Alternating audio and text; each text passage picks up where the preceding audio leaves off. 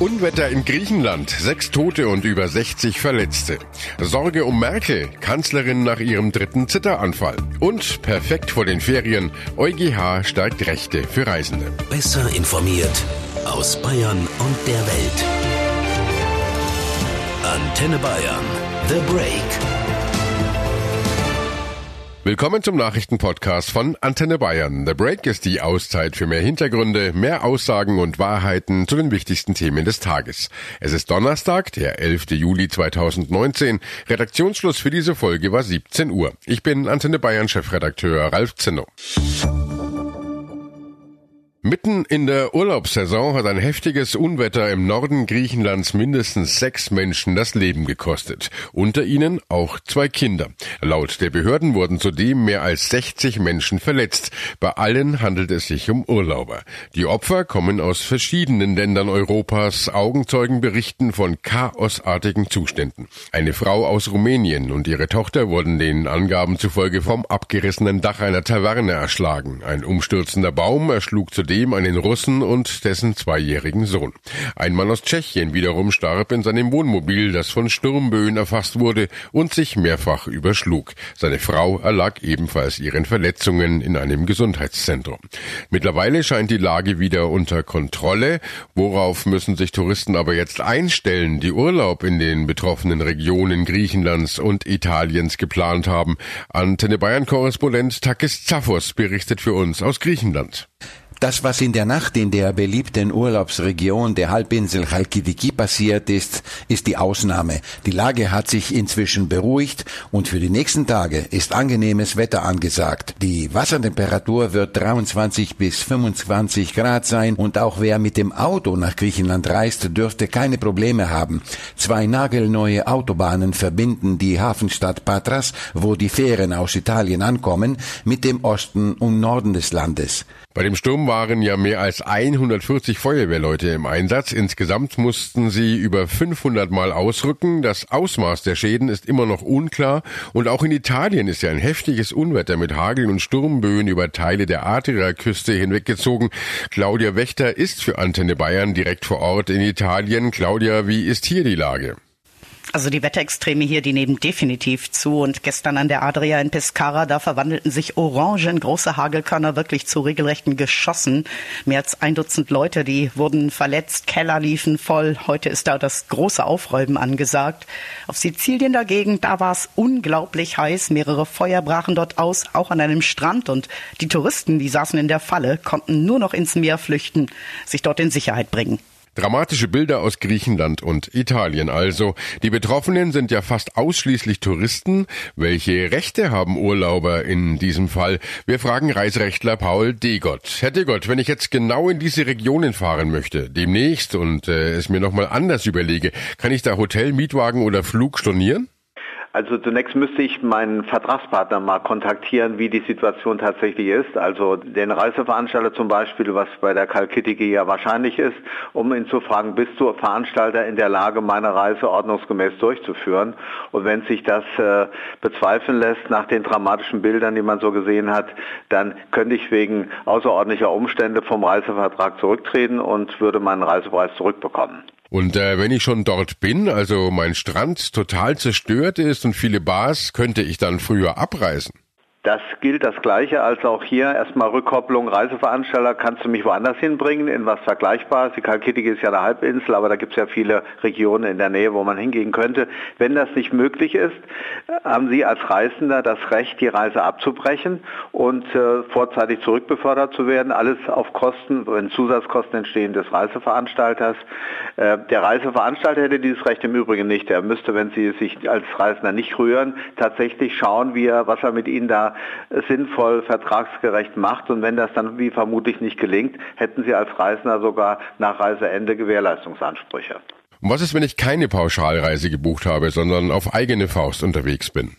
Ja, da geht, im Prinzip sieht schlechter aus, will ich mal sagen, weil dann haben sie nicht das deutsche Recht im Rücken und sie streiten mit dem deutschen Reiseveranstalter vor deutschen Gerichten, sondern sie müssen natürlich dann in Griechenland oder in Italien gucken bei ihrem Hotel oder Mietwagenvermieter, was da immer eine Rolle spielt, was dort gegeben ist nach dortigem Recht und müssen dann versuchen, im jeweiligen Ausland dann auch noch in der Landessprache ihr Recht durchzusetzen, was tendenziell immer schwierig ist. Herr Degott, in Griechenland gibt es ja leider auch Tote und auch Verletzte. Was was äh, muss ich im Ausland bei ärztlicher Versorgung vielleicht beachten? Also bei der Ärzte im Ausland ist ja immer das Problem, wie bin ich überhaupt versichert? Ähm, wenn man keine Auslandskrankenversicherung hat, ist es schwierig, weil die deutschen Versicherungen zahlen da immer nur Pauschalen. Ähm, man muss also, wenn man Kosten produziert, auch darauf achten, vielleicht mal rückfragen bei der Versicherung, die man zu Hause hat, äh, wie weit kann ich gehen. Wenn man vielleicht Reiseteile mit der Kreditkarte gebucht hat, ist da häufig auch eine Krankenversicherung bei. Also das mal abklären. Und wenn man behandelt werden muss, muss man halt behandelt werden. Das ist völlig klar. Wie ist das eigentlich? Muss mich eigentlich der Reiseveranstalter oder mein Hotel informieren, wenn Unwetter im Anmarsch sind? Definitiv. Ähm, also ich spreche jetzt immer aus dem deutschen Rechtsraum heraus. Der Reiseveranstalter hat ja nicht nur die Verpflichtung, die harten Facts der Vertragsvereinbarung zu erfüllen, also zu befördern, unterzubringen, zu verpflegen. Er hat ja nach stehender BGH-Rechtsprechung ausgesprochen umfangreiche Produktinformationspflichten. Das heißt, er muss das kann er auch, er hat Reiseleitung vor Ort. Er muss gucken, was geschieht in dem Urlaubsgebiet, was könnte da als Risiko auf den Reisenden hinkommen, muss diesen darüber informieren und muss ihm auch proaktiv Vorschläge machen, wie man mit dem Problem umgeht. Danke bis hierhin, Herr Degott. Wir sprechen uns gleich noch einmal, denn es gibt ein zweites Thema heute. Der Europäische Gerichtshof hat die Rechte für Flugreisende gestärkt. Dazu aber später mehr. Vorher noch zu diesem Thema, denn wenn die Kanzlerin zittert, äh, dann zittert der ein oder andere schon ein bisschen mit. Ich würde sagen, zu viel Stress, ne? mal Urlaub. Ich gehe davon aus, dass die Kanzlerin so viel Verantwortung trägt, dass wenn tatsächlich irgendwas Relevantes wäre, dass sie das auch sagen würde. Ich denke, ihren Gesundheitszustand, da gibt es genug Leute, die sich darum kümmern und da hoffe ich, dass die auf sie aufpassen und sie auf sich aufpasst und dann das schon alles gut werden wird. Mir tut sie eigentlich ein bisschen leid, ehrlich gesagt. Also wenn man solche Situationen sieht, wie sie sich da zusammenreißt, ist es schon, da fragt man sich dann schon, warum man sich dann sowas, sowas antut, äh, in so einer Situation nicht auch mal zu sagen, okay, ich kann jetzt hier vielleicht nicht mehr. Beim Empfang des finnischen Ministerpräsidenten Antti Rinne gestern bebte erneut Merkels ganzer Körper. Heute ging es direkt weiter im Text. Einen Tag nach ihrem dritten Zitteranfall in gut drei Wochen hat Bundeskanzlerin Angela Merkel heute die neue dänische Ministerpräsidentin Mette Frederiksen in Berlin empfangen. Merkel hat die Sozialdemokratin mit allen militärischen Ehren vor dem Kanzleramt begrüßt, allerdings heute im Sitzen. Unser Korrespondent Arne Beckmann berichtet aus dem Antenne Bayern Hauptstadtstudio Studio in Berlin. Arne Merkel verbindet ja alle Zitteranfälle mit dem ersten Vorfall Mitte Juni, als Zelensky in Berlin war. Ja, da schiebt sie es ja darauf, dass es an dem Tag sehr heiß war hier in Berlin und dass sie da einfach zu wenig getrunken hat, dass sie dann dadurch gezittert hat, hat wohl irgendwas in ihr ausgelöst, sagt sie. Ich habe äh, neulich schon einmal gesagt, dass ich in einer Verarbeitungsphase der letzten militärischen Ehren mit dem Präsidenten Zelensky bin. Die ist offensichtlich noch nicht ganz abgeschlossen, aber es gibt Fortschritte. Sie sagt, dass sie wohl noch einige Zeit damit leben muss, aber dass es ihr soweit gut geht und dass wir uns keine Sorgen machen müssen. Beim Empfang der dänischen Ministerpräsidentin heute hat Merkel ja das zeremoniell teilweise im Sitzen absolviert. Blieb sie heute also zitterfrei? Ja, der Plan scheint aufgegangen zu sein, dass Merkel zum ersten Mal während der Hymne gesessen hat. Da wurden vor dem Bundeskanzleramt extra weiß gepolsterte Stühle aufgestellt, auf denen sie und auch Frederiksen Platz genommen haben. Vermutlich eben, damit es nicht zum Zittern kommt bei Merkel. Bei den drei bisherigen Zitteranfällen musste sie ja eigentlich immer ruhig auf der Stelle stehen. Beim ersten Mal hat sie das Zittern auf Wassermangel und Hitze geschoben und danach eben auf die Angst, dass sie wieder zittern könnte. Sie meint, das muss sie psychisch noch verarbeiten, das kann noch ein bisschen dauern. Aber ich denke, dass der zitterfreie Empfang Empfang heute ihr dabei helfen wird. Sie wirkte nach dem Aufstehen auch locker und zufrieden und hatte auch ein Lächeln auf den Lippen. Könnte das als Zeichen der Schwäche ausgelegt werden, dass Merkel heute den Empfang im Sitzen absolviert hat? Naja, da lässt sich drüber streiten. Die einen sagen, dass es natürlich ein zerbrechliches Bild abgibt, wenn Merkel die Hymne nicht im Stehen durchhält. Die anderen sagen, dass es wahre Größe, das Problem nicht einfach unter den Teppich zu kehren und zu hoffen, dass es eben nicht wieder passiert, dass man wieder so einen Zitteranfall bekommt. Und ich denke, dieser zitterfreie Staatsempfang heute hat ja Merkel auch noch ein bisschen Rückenwind gegeben. Sie sagt ja, sie hat die letzten beiden Male eben gezittert, weil sie einfach Angst davor hatte, dass es wieder passieren könnte. Wie viele Informationen sind mittlerweile bekannt? Also ist Merkel wegen des Zitterns äh, in Behandlung beispielsweise? Das wurde sie heute auch bei einer Pressekonferenz gefragt. Ich gehe mal stark davon aus, vor allem nach dieser Aussage hier. Sie dürfen davon ausgehen, dass ich erstens um die Verantwortung meines Amtes weiß und deshalb auch dementsprechend handle, auch was meine Gesundheit anbelangt.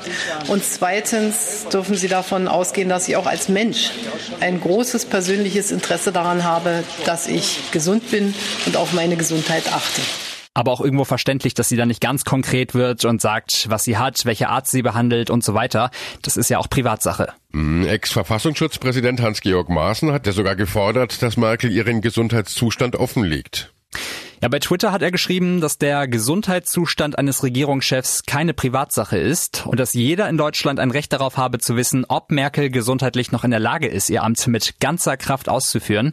Gegenwind gab es an gleicher Stelle eben auch bei Twitter in großer Menge. Herr Maaßen, Sie widern mich an, schreibt da ein Nutzer und Renate Künast von den Grünen schreibt, Herr Maaßen, schämen Sie sich, falls das noch geht. Also viele finden die Forderung völlig fehl am Platz. Heute ist also nochmal alles gut gegangen. Trotzdem lastet nun ja auch ordentlich psychischer Druck auf ihr. Wenn Merkel sagt, sie muss da noch etwas verarbeiten, bräuchte sie dann nicht mal ein bisschen mehr Ruhe auch? Sollte man meinen, die ist im Moment aber nicht so richtig in Sicht. Heute der Empfang der dänischen Ministerpräsidentin, morgen etliche weitere Termine, davon drei öffentliche. Am Wochenende dann ein Besuch in Paris. Da will Merkel an einer traditionellen Militärparade zum französischen Nationalfeiertag teilnehmen. Am Montag geht's dann gleich weiter. Da ist sie in Görlitz und in Dresden. Dienstag dann wieder im Europaparlament in Straßburg und am Mittwoch dann wieder hier in Berlin, weil das Bundeskabinett tagt. Es geht also hin und her. Aber dann, dann dürfte es nicht mehr lange dauern, bis es für Merkel in den den Sommerurlaub geht. Und äh, dieses Thema beschäftigt ja nicht nur Deutschland, auch im Ausland werden Merkels Zitteranfälle diskutiert, zum Beispiel heute in einer Tageszeitung in Budapest. Ja, da wird heute wild spekuliert. Also da steht, dass nicht klar ist, wie lange Merkel schon mit den Zitteranfällen zu kämpfen hat. Und da wird eine steile These aufgestellt, wo die herkommen. Die regierungsnahe Zeitung vermutet, dass das Zittern das Ergebnis von vielen schlechten Entscheidungen ist. Ja, und die Zeitung gibt auch gleich einen Ratschlag mit. Wie gut er gemeint ist, kann jeder selber einschätzen. Ich zitiere mal. Nach Jahrzehnten forcierter Arbeit wäre es angebracht zu ruhen. Diesen Ratschlag würde jeder Mensch guten Willens einer überlasteten weiblichen Verwandten erteilen, steht da. Ein heftiges Arbeitspensum und der Druck. Anschließend sagte Merkel ja trotzdem, es gehe ihr gut. Zweifel an ihrer Arbeitsfähigkeit als Chefin der Bundesregierung wies sie eindeutig zurück. Also ich glaube, dass meine Äußerungen dazu getan wurden heute und ich denke, dass äh, meine Aussage, dass es mir gut geht, ähm, Akzeptanz finden kann. Ich habe ja gesagt, dass ich dieses Ereignis verarbeiten muss und dass ich in diesem Prozess dabei bin. Und ich glaube, dass es so, wie es gekommen ist, eines Tages auch vergehen wird. Aber es ist noch nicht so weit. Und ansonsten bin ich äh, ganz fest davon überzeugt, dass ich gut leistungsfähig bin. Eine Bundeskanzlerin mit ja, schwacher Gesundheit, das war und ist für viele undenkbar. Waren frühere, waren frühere Regierungschefs ernsthaft krank, dann wurde geschwiegen oder bewusst verharmlost. Als Bundeskanzler Schwäche zu zeigen war offenbar verboten. Dazu Mischa Frinke aus der Antenne Bayern Nachrichtenredaktion. Mischa, wie ging es denn den Bundeskanzlern der Vergangenheit eigentlich so? Naja, nicht so gut. Bei Willy Brandt zum Beispiel gab es während seiner Amtszeit Spekulationen über mögliche Depressionen, da er sich regelmäßig für einige Tage zurückzog. Kurz vor seinem Rücktritt war dann offiziell von einer fiebrigen Erkältung die Rede. Im Nachhinein gab er zu, dass er in Wirklichkeit kaputt war. Auch Helmut Kohl hatte als Kanzler mit gesundheitlichen Problemen zu kämpfen. Kurz vor dem Bundesparteitag der CDU 89 etwa litt er unter großen Schmerzen und hätte eigentlich sofort an der Prostata operiert werden sollen. Stattdessen verständigte sich Kohl mit seinem Arzt auf einen provisorischen Eingriff, fuhr zum Parteitag und stand ihn irgendwie durch. Und äh, Helmut Schmidt, der hat ja unglaublich viel geraucht. Ja, der litt regelmäßig unter Ohnmachtsanfällen, die aber während seiner Kanzlerschaft nicht offiziell publik wurden. Wir haben darüber nicht geredet, sondern es war klar, dass wir nichts sagen würden. Das Entscheidende ist, dass die Umgebung des Politikers die Schnauze hält, sagte er mal in einem Interview. Er ist an die hundertmal besinnungslos vorgefunden worden, meistens nur wenige Sekunden, manchmal aber auch Minuten. Das wurde mit Erfolg verheimlicht und es hat ihn auch nicht daran gehindert, seine Pflicht als Regierungschef zu tun. Ob's was was mit dem Rauchen zu tun hatte, das ja, weiß in diesem Fall ganz sicher nur der Wind. Welche medizinischen Ursachen so ein Zitteranfall haben kann, darüber hat Antenne Bayern mit Arzt und Medizinjournalist Dr. Christoph Specht gesprochen. Herr Dr. Specht, was könnte denn bei Merkel los sein? Ja, fürs Zittern gibt es in der Medizin natürlich ganz, ganz viele Ursachen, neurologische Ursachen, Kreislaufursachen, also aus dem Bereich der äh, inneren Medizin. Ganz, ganz schwer von der Ferne zu sagen. Grundsätzlich unterscheidet man ja zwischen Ruhetremor und einem Intentionstremor. Ruhetremor tritt eben dann auf, wenn der Körper eigentlich in Ruhe ist, wie jetzt in diesem Fall. Und der Intentionstremor würde dann auftreten, wenn man eine bestimmte Bewegung ausführen möchte. Das ist es sicher nicht. Und um das vielleicht auch vorwegzunehmen, ein Parkinson sieht auch ganz anders aus. Inwieweit spielt politischer Druck hier auch eine Rolle? Also insbesondere, wenn in dem Moment alle Augen auf den Betroffenen gerichtet sind? Ja, psychischer Druck spielt natürlich immer eine Rolle und er kann hier natürlich auch eine Rolle spielen bei Frau Merkel. Allerdings, was mir da ein bisschen schwer fällt zusammenzubringen, ist, Frau Merkel macht das ja nun wirklich schon sehr, sehr lange und hat sicher schon deutlich stressvollere Zeiten durchstanden als gerade jetzt. Ich ähm, möchte nicht ausschließen, dass die Psyche zumindest auch ein Faktor dabei sein kann. Als alleinige Ursache wäre es mir, wenn ich jetzt Frau Merkel zu untersuchen hätte, allerdings als Erklärung zu wenig. Nun gab es bei Merkel diese Szene ja zum wiederholten Mal bei der Nationalhymne. Kann so ein bestimmtes Ereignis so einen Anfall auch hervorrufen? Absolut ist es möglich, dass ein Ereignis äh, wieder durchlebt wird und dann quasi äh, eben ein solches, äh, eine solche Reaktion auslöst. Absolut möglich. Allerdings das hat Frau Merkel ja auch schon wirklich sehr, sehr häufig erlebt und uns zumindest ist ja nichts bekannt, was da Dramatisches äh, in letzter Zeit passiert sein sollte, was gerade da zum Beispiel mit solch einem Empfang oder mit der Nationalhymne in Verbindung gebracht werden könnte. Möglich ist es, natürlich kann man das nicht ausschließen. Ich halte es aber ganz ehrlich gesagt in diesem Fall für nicht sehr wahrscheinlich. Bei den ersten beiden Malen konnte man ja noch Hitze als Ursache vermuten. Gestern war es aber ja eigentlich recht kühl. Die Dehydrationstheorie, also zu wenig getrunken, die passte am Anfang noch relativ gut, obwohl da auch die Symptome normalerweise ein bisschen anders aussehen, aber so ein Zittern kann dabei vorkommen.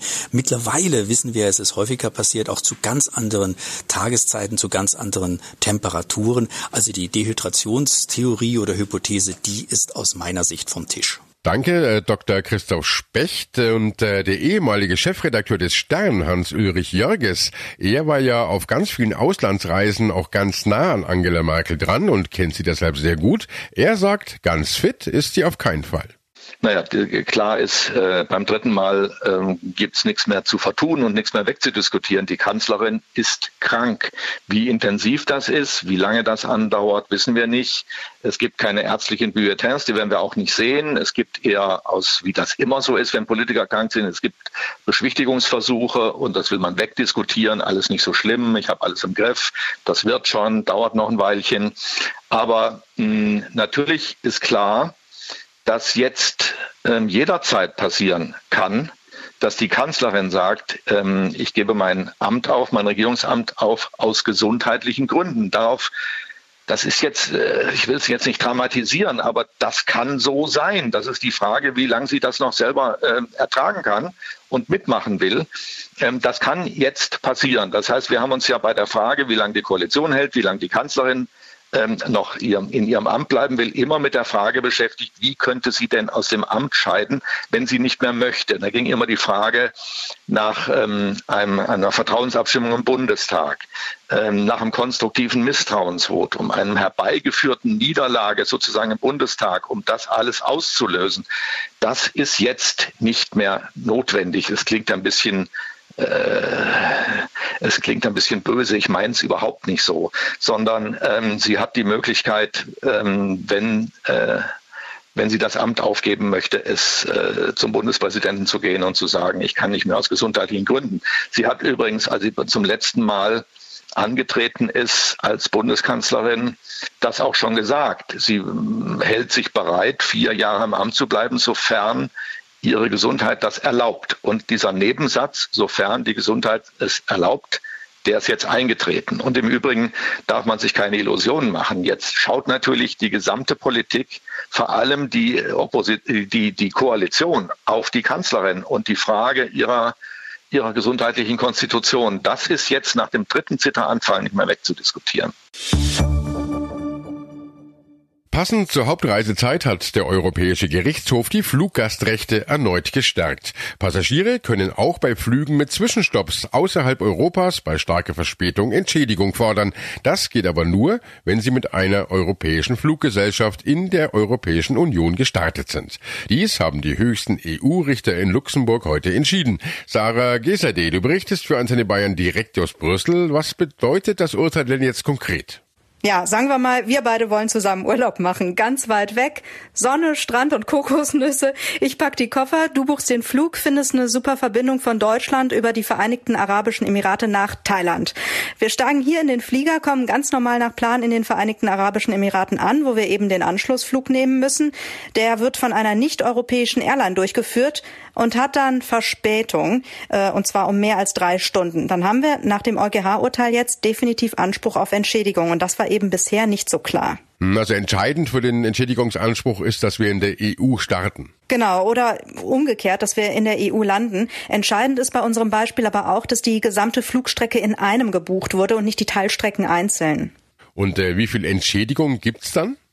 Das ist abhängig von der Entfernung zwischen Start- und Zielflughafen. Je nachdem liegt der Anspruch zwischen 250 und 600 Euro pro Person. Ne?